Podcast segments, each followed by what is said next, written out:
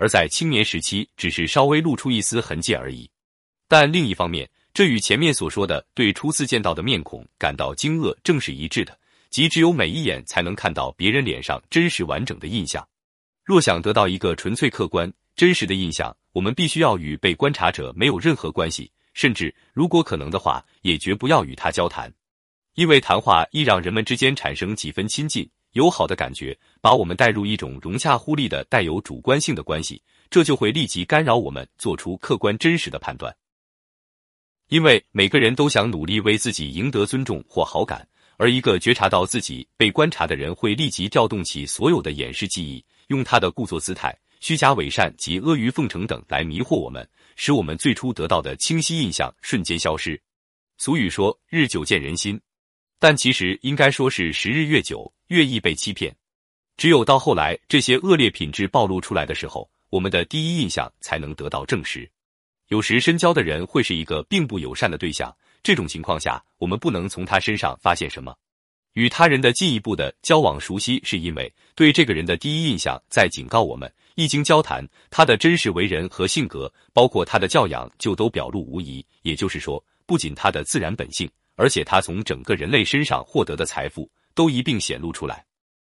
只有独处的时候，才是最真实的。一位年轻人被引荐给苏格拉底。请苏格拉底对能力进行测试。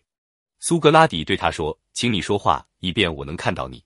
他使用“看到”而非“听到”这个词，无疑是正确的。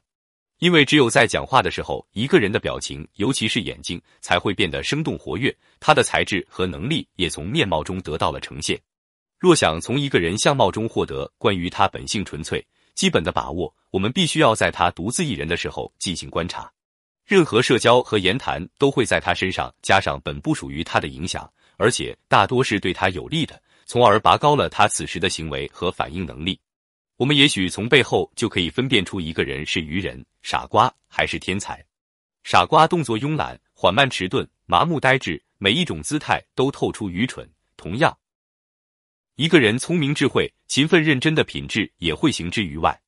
天才和愚人之所以这样不同。原因主要在于，同一个人的头脑容量越大、越发达，与之相连的脊椎和神经就越细小，他的智力就越高。人的面貌比姿态和动作更能表现出他的才智。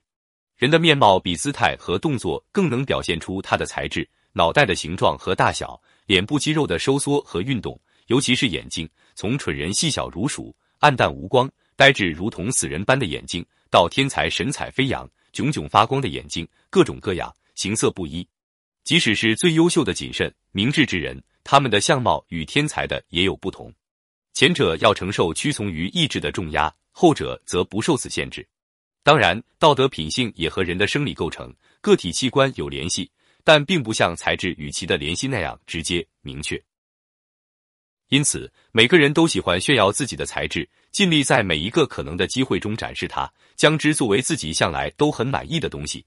但却很少随意的暴露他的道德品性。很多人甚至有意的将此掩饰起来，而大量的实践练习也使这种掩饰手段日臻完美。